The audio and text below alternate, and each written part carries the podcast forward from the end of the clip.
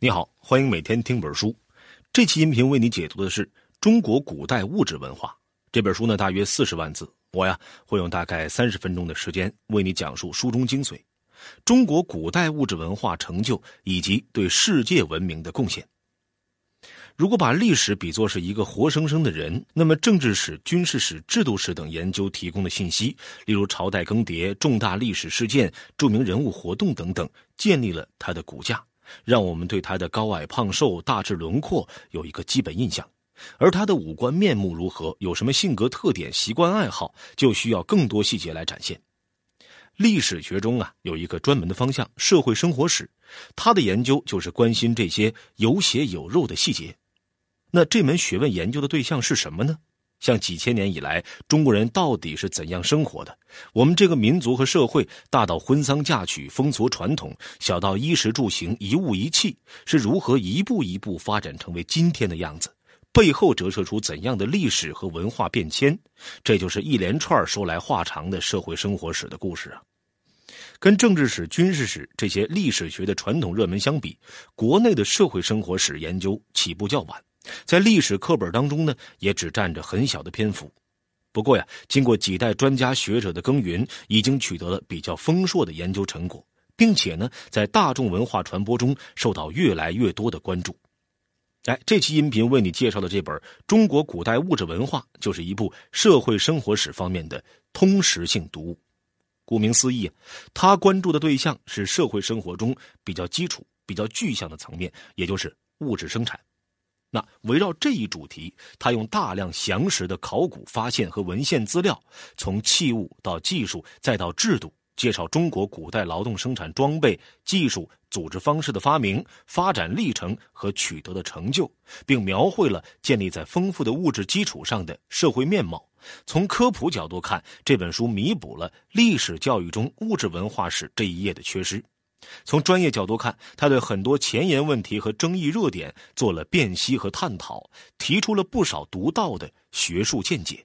因此呢，在学术界和历史爱好者中的评价都很高。本书作者孙基先生是著名的考古学家、文物专家，在中国古代服饰、车马制度、工艺美术等领域都有极深的造诣，堪称是著作等身。代表作有《汉代物质文化资料图说》《中国古鱼符论丛》《仰观集古文物的欣赏与鉴别》等，哎，都是社会生活史和文物研究的经典专著。二零零七年到二零零九年呢，孙基先生为自己的工作单位中国国家博物馆的员工开办了中国古代物质文化专题讲座。二零一三年，他将这次讲座和相关学术交流活动的讲稿通盘修订扩充，就形成了这本书。那关于为什么要写这本书，孙基先生自己是这么说的。他说，在与一些年轻人的沟通中，发现他们对中国古代的物质文化成就缺乏必要了解，导致对基本国情的认知缺失。他希望通过本书帮助读者加深对中国历史文化的认识，知道我们从哪里来，是怎么走来的。孙基先生讲座一共做了十讲，涵盖了古代农业、手工业的方方面面。这本书呢也分为十章，与一般专著相比，本书章与章之间的逻辑结构啊不太规整，一章之内的内容层次划分也不那么清晰，保留着讲稿相对松散的特点。大致来看吧，十章专题可分为三个层面：一是满足吃穿住行等物质生活基本需求的层面，包括农业与膳食、酒茶烟糖、纺织与服装、建筑与家具、交通工具和冶金技术五个专题。二是为精神生活和社会组织运行提供物质支持的层面，包括玉器、漆器、瓷器等工艺生产，文具、印刷、乐器等文化用具，以及武备，也就是军事装备这三个专题。三是不直接用于物质生产，但产生影响较大的科学技术层面，简要介绍了算术、天文、地理、磁学等内容。为了从细节中还原历史真实，书中用了海量的配图，包括传世的图像资料、考古发掘的出土器物、墓葬壁画等，与文献相互比对，既增强了说服力，又使内容更充实。这也是作者研究方法的独到之处。那刚才呢，咱们概括了全书的十章主题，你应该对本书广博庞杂的程度有点数了。如此林林总总的内容，作者整体上做到了杂而不乱，形散而神不散。除了作者学问做的扎实，文笔简练流畅，配图生动丰富之外呢，很重要的一点就是，全书啊始终把握着三条叙述主线。第一条，中国古代灿烂的物质文化，主要反映了中华文明原生性的创造成果。第二条，多元文明的交流碰撞一直是中国物质文化向前发展的重要动力。第三条，历史研究和学习应当坚持客观辩证的方法和公允的态度。下面呢，我就按照这三条主线为你具体讲述本书的精彩之处。第一条主线，中国古代灿烂的物质文化主要反映了中华文明原生性的创造成果。什么叫文明的原生性呢？就是啊，象征着这个文明发展成熟并区别于其他文明的标志性元素，不是外部输入的，而是从它内部独立的原发的产生的。在人类文明发展初期，在世界上几个区域分别出现了独立的古文明，学界叫做文明的摇篮，比如我们熟悉的古埃及、西亚两河流域、古印度和古中国等。不过呢，二十世纪上半叶，中华文明的原生性一度存在相当的争议。不少西方学者认为啊，中华文明的起源直接或间接的来自埃及和西亚文明的传播。但是呢，二十世纪中期以后，国内发掘出多处大规模的远古文化遗址，比如一万年前的仰韶文化、河杜姆文化，六千年前的龙山文化、良渚文化。这些遗址里，原始农业、手工业、建筑、城市和公共工程陆续出现。特别是四千年前的二里头文化，出现了大量青铜礼器和王宫遗址，又与史料记载的夏朝统治中心吻合，学界就推测是夏朝的都城所在。考古发现与古文献相互印证，清晰地勾勒出了远古中华文明萌芽、发展、传承的脉络。这样一来呢，中华文明是独立发展出的原生文明，才成为学界和大众的共识。本书就从物质生产的角度阐述了这项共识。那先来看解决温饱的吃和穿。说到吃，就离不开农业。中国和两河流域、中美洲并列为世界三大农业起源中心地。书中呢列出了一份长长的中国原生农作物清单，并列首位的是稻和粟，也就是大米和小米，种植时间呢都超过了一万年。其他重要成员呢包括高粱、白菜、韭菜、桃、杏、梨等等，尽显大吃货国本色。那么川方面呢，最著名的原生特产毫无疑问就是蚕丝。同样历史悠久的原生纺织材料还有葛和麻。哎，围绕着这些物产，书中又梳理了生产技术的原创成果。你比如西汉时，为了犁地过程中充分的除草翻土，发明了犁壁，就是呢在犁头后面加上一块弧形的铁板，将犁头掀起的土块顺势的翻转碾碎。为了快速把纤维很短的麻和葛纺成线，又发明了手脚并用操作的纺车。这些发明今天看来很简单，但是呢，很长时间里都是中国独有的先进生产力，对几千年的农业和手工业生产发挥了非常重要的作用。值得一提的是呢。作者并非就吃穿讲吃穿，而是从物种和技术发散开，介绍相关的器具、工艺、制度和生活方式，以小见大，追根溯源，让物质在历史的长河中动起来，揭示出物质背后成体系的历史文化意蕴。例如，作者讲茶，就详细的叙述了饮茶方式的三个发展阶段。唐代中期以前是粥茶法，就是啊，把茶叶与各种佐料熬粥似的，一锅煮。唐代后期到宋代呢，是磨茶法，就是把茶叶磨成细末，用滚水冲调。元代以后是散茶法，就是呢直接将茶叶烘干后沏着喝。在这个过程中，茶的种植范围、品种、制作技法、喝茶的器具和茶文化的内涵也不断的变化。物质生产成果并不是孤立存在，也不是一经发明出来就静止不变的。而是持久深远的影响着社会生活，又在社会变迁和文明进步中充实和丰富。再比如，中华文明是少数崇尚玉的古文明之一，玉器和玉文化在中国历史中有独特的地位，原生性毋庸置疑。作者紧扣玉器在不同时期的用途和象征意义，完整的追溯了玉文化的发展阶段。上古时的玉器叫灵玉，意思是祭祀鬼神的通灵之物。因为这个时期的玉器上啊有各种造型的神像，比如红山文化里的玉龙，形状像大写的字母 C，就属于这类玉器。到了周朝，玉器可以叫礼玉，哎，礼法的礼。因为这个时期啊，重视礼制，贵族阶层按身份等级佩戴玉器，玉被认为是符合儒家道德的君子之器。从汉朝起呢，玉器进入世俗玉阶段，逐渐从祭祀和礼法中淡出，作为高级实用品出现在墓葬里，比如王侯贵族下葬时穿的金缕玉衣。那唐朝的世俗玉更多的是服装配饰，比如腰带上镶的玉牌。宋金以后，玉器成了纯粹的观赏玉，加工技术越来越精细、争奇斗巧。作者认为已经脱离了实用需要。那清朝的一些玉摆件啊，甚至过度猎奇，反而显得俗气了。比如台北故宫那块著名的肉形石啊，在玉石表面打上许多小孔，再染色，形成东坡肉的样子。作者批评说了，看个稀罕还可以，博物馆要是摆上几柜子，观众大概受不了。玉器用途和属性变化的一条线捋清楚之后，玉文化各个发展阶段对应的历史社会特点也就自然的呈现了出来。另一个突出体现文明原生性的领域是建筑，作者以文明起源地的自然环境为切入点，做了非常精彩的解析。啊，上古时代中华文明核心区域是黄河流域，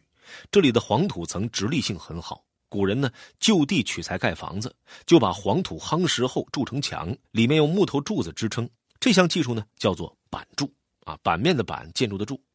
夯土墙的广泛运用，直接决定了中国古建筑的结构特点。比如，为防止墙面被风雨侵蚀，产生了屋檐宽大的人字形屋顶。由于地基越高越防潮，出现了高大的台基。由于夯土墙必须有柱子支撑，促使中国古建筑一开始就不强调墙壁承重，而专注发展木质的横梁和立柱，也就是梁柱式建筑。俗话说“大兴土木”，哎，就是指这个特点。经过历代传承发扬，中国形成了发达完备的土木建筑技术，留下了许多美轮美奂的杰作。但是作者认为呢，这也产生了两个副作用。一是宋代出现了著名的建筑技术指南《营造法式》，将各个木质部件规定尺寸规格，工匠可以先做部件再装配。这种标准化作业保证了施工质量，却弱化了设计，导致宋代以后建筑形式墨守成规，缺乏突破。第二个副作用是砖石建筑的发展受到限制。砖石墙承重性比夯土墙好，适合修筑壁式建筑，墙壁的壁啊，也就是用墙壁来承载屋顶重量的建筑。古代欧洲和中东砖石技术发达，建了很多高大的壁式建筑，像教堂、清真寺等。而以土木为主的中国建筑呢，基本格局是中轴对称，平面四方扩展。总的来说，不擅长往高处走。由于土木技术高度成熟，中国古人啊不太重视开发砖石技术。砖石材料最早在西汉时出现，用于修建墓室，解决防潮问题。后来呢，也只限于造桥、修塔等少数用途。有的石塔、石牌坊还完全仿造土木建筑的梁柱结构，违背了石材的特性。因此啊，砖石造的壁式建筑在中国古代始终没发展起来。中国传统建筑深深扎根于本土自然环境和社会文化，强项弱项都是原生性的成果，承认它的缺陷也丝毫无损它的杰出。那以上呢，就是本书第一条主线中几个代表性的例子。说明中国古代灿烂的物质文化，特别是对社会文化影响深远的物质生产活动、技术和成果，绝大部分是中华文明独立的原生的创造。除了上面列举的吃穿建筑玉器外，作者呀还介绍了青铜和钢铁冶炼、瓷器、漆器等重要的发明。这些发明既是古人勤劳与智慧的结晶，也是与中国自然地理特点分不开的。那下面咱们来看第二条主线。多元文明的交流碰撞一直是中国物质文化向前发展的重要动力。强调中华文明的原生性，并不意味着对外来文明关上大门。恰恰相反，任何时候文明都需要交流。所谓“泰山不让土壤，河海不择细流”，外来文明持续的冲击和融入，为中华本土文明带来危机和新生，催生着物质生产的发明进步。而中国原生的物质文化成果也持续的对外发挥影响，贡献于世界文明。本书呢，从世界文明史的大格局出发，旁征博引的介绍了中国的本土特产如何走出去，舶来品又是如何引进来，体现了作者开阔的视野和大家气象。那谈到外来文明的影响，最直观的就是物种的输入。古代外来物种传入中国有三条重要通道，一条是西汉中期打通的陆上丝绸之路，一条是唐代兴起的海上丝绸之路，还有一条就是十五世纪大航海时代开辟的环绕世界的新航路。作者呀，对沿着这些通道移民来的老外们一一辨识来路，例如，中亚的葡萄、波斯的石榴和核桃在汉朝传入中国。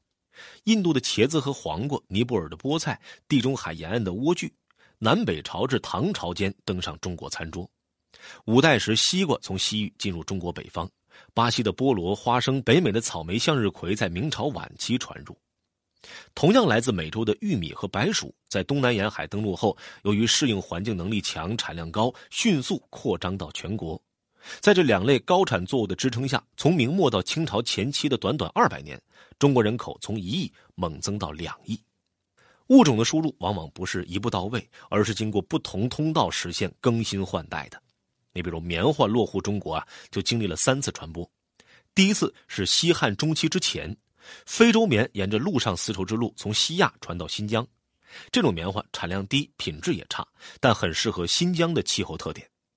第二次是南北朝至唐朝时，印度的亚洲棉从东南亚传入，这种棉花的品质优于非洲棉，纺纱织出的布细密柔软，所以很快的推广到了长江中下游。著名的黄道婆对棉纺技术的改进，哎，就是在这个背景下产生的。第三次是十九世纪末，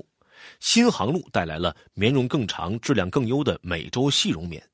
现代中国广泛种植的棉花啊，就是在美洲棉基础上杂交改进的品种了。那与物种传播相比，技术传播的故事更加的曲折丰富，更体现出文明相互交流的重要性。比如蔗糖的生产技术，我国上古时期啊是没有的。贞观年间，唐太宗派人到印度学了制糖法，国内才开始制造红糖。但红糖要升级成白糖，还得经过一道工序，那就是用黄泥水过滤糖浆，利用泥土的吸附性使糖浆脱色变白。这项技术呢是地中海地区发明的，明朝中后期才传入中国。又比如关于骑马，中国和欧洲各自有一项重要发明。中国在四世纪发明了马镫，彻底解放骑马人的双手；古罗马则在公元前一世纪发明了保护马蹄的蹄铁。哎，两项发明，一个由东向西，一个由西向东，传遍了欧亚大陆，使骑马成为了古代最重要的陆地交通方式。作者感慨说呀，古代中国人刚看到马蹄铁和古代西方人刚看到马镫时的表情大概差不多，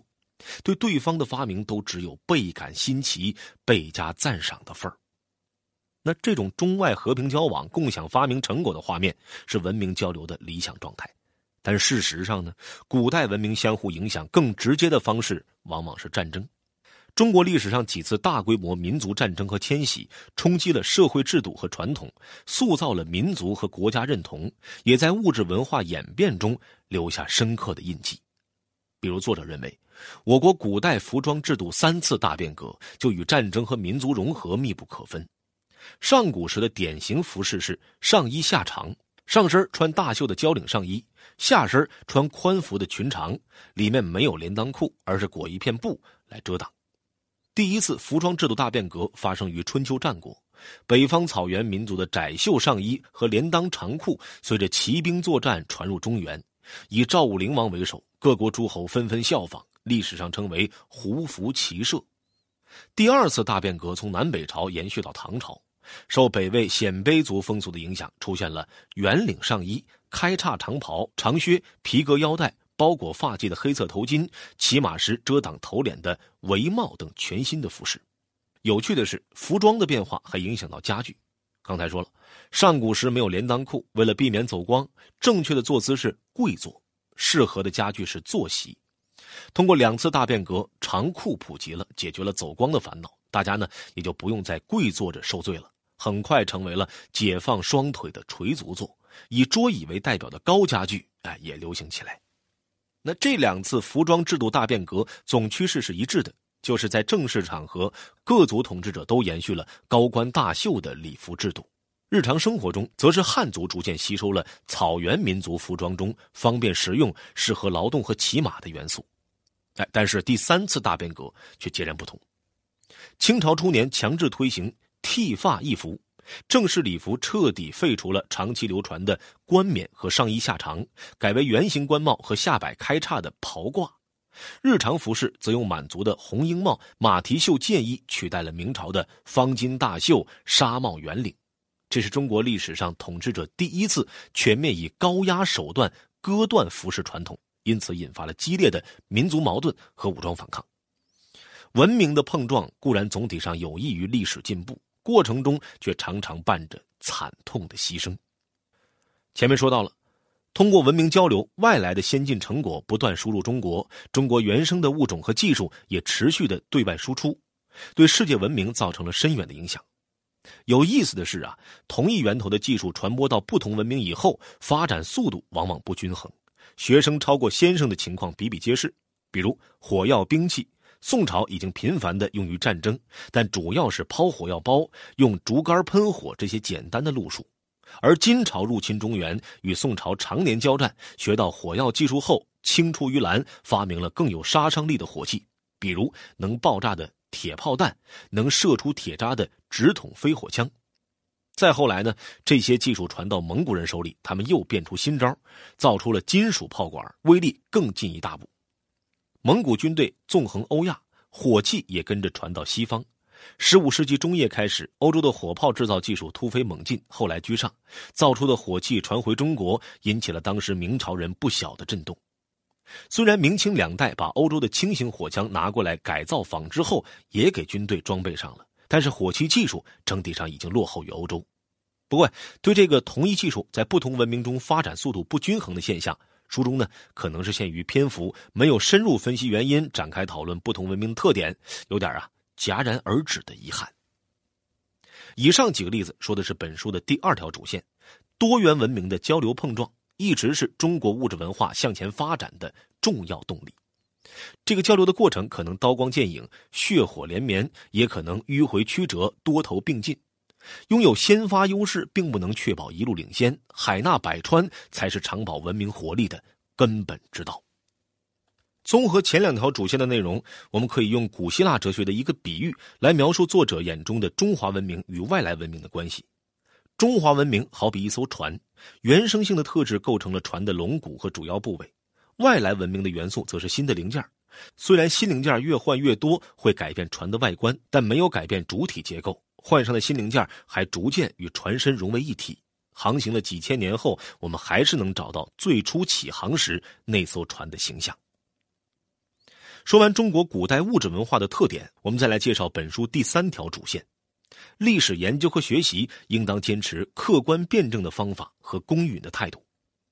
中国古代的辉煌和近代以来封闭落后的困境，导致今天许多人对中华文明的成就和在世界历史上的地位产生了认识误区，往往陷入两个极端：要么妄自菲薄，要么妄自尊大。这个问题在学术研究中也多少有所反映。有的言必称希腊，觉得中国的发明创造都能在西方找到源头；有的民族热情过分高涨，一心要证明中国古代文明处处领先。对此，本书作者是怎么看的？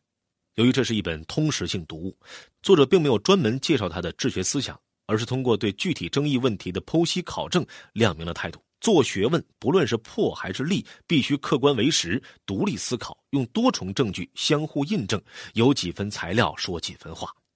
你比如，关于中国古代二轮车的起源，由于轮子最早是两河流域发明的，许多学者就认为二轮车也是从那里传入中国的。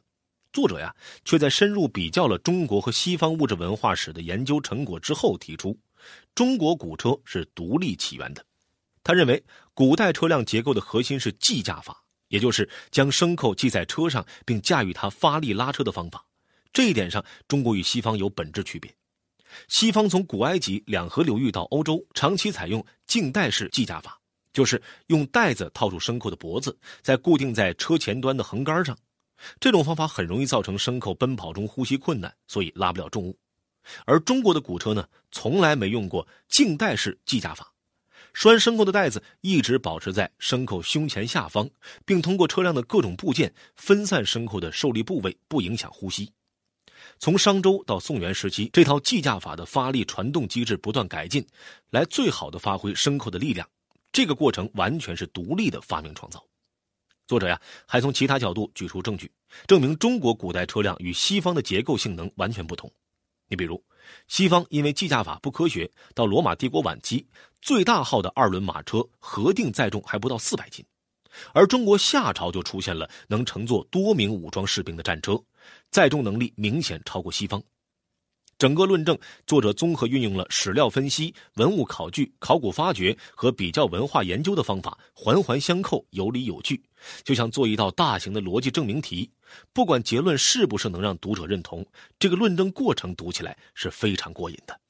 那对于一些证据不足而脑洞大开的观点，作者有一说一进行了反驳。你比如，关于帆船在中国的起源，不少学者认为可上溯到商代。理由是甲骨文里有平凡的“凡”字，也可解释为船帆。有人进而脑补出商朝人凭借帆船跨越大洋发现美洲。对此呢，作者结合古文字学和文物研究成果，指出所谓的“凡”字其实是共同的同字，推翻了甲骨文里船帆的证据。所谓的商朝人发现美洲，自然就站不住脚了。那又比如，养蚕起源于中国，本来就是铁板钉钉的。但是，一些学者不够严谨，把有疑问的考古发现也拿来作为证据。像山西出土了一枚西周的重形玉器，有人就认为是玉蚕。作者辨认之后说呀，这个所谓的西周玉蚕不仅长了耳朵，嘴里还有尖牙，世上哪有这样的蚕啊？用这类不靠谱的例子做证明，反而是帮倒忙。同时呢，一些名气很大的文艺和科普作品出现了物质文化常识的硬伤，作者批评起来也是一点没客气。比如，我国古代钢铁冶炼技术非常发达，长时间遥遥领先周边地区，而一部反映汉朝历史的电视剧却表现匈奴的金刚锋利无比，汉人无法炼造，战场上屡屡吃亏，正好把双方的炼铁水平掉了个个儿。赶上本书作者是专门研究汉朝物质文化的，对于这个硬伤啊，他不是幽默的吐槽说：“匈奴当时可有四十万骑兵，要是还能炼汉朝炼不出的金刚，那汉朝还有活路吗？”跟电视剧编剧的拍脑袋相比，作者指出的另一处硬伤更引人深思。一说指南针，你应该能够联想到小学课本里出现过的司南，哎，就是一个带磁性的大勺子，放在标有方位的四方形铜盘上，勺柄始终指南。但你是否知道啊？它并不是出土文物，而是新中国成立初期的复原品。当时呢，为了完成外交任务。科技史学者根据东汉王允的《论衡》一书中关于司南仅仅十二个字的记载，临时做出这么个复原品，做的靠谱吗？作者说呀，首先从文献版本校勘看，《论衡》那十二个字并不是指带磁性的司南勺，而是用齿轮机械控制的司南车，所谓的复原根子上就错了。其次，从材料上看，由于天然磁石摩擦后容易退磁，复原品是用电磁铁做了人工磁化。这跟古代的科技水平啊差了十万八千里，与其说是复原品，那不如说是穿越品。不把这个穿越品的来龙去脉说清楚，对历史知识的科普可是有害无益呀。所以呢，澄清这桩公案后，在全书的尾声，作者写下了颇为严厉的一段话，说：“添油注水，移花接木，拼凑出一番假象，虚张一番声势，只能制造一场混乱，在科学上并无正面建树可言。”这既是对不负责任的科普的批评，也是作者学术操守一个侧面的注脚。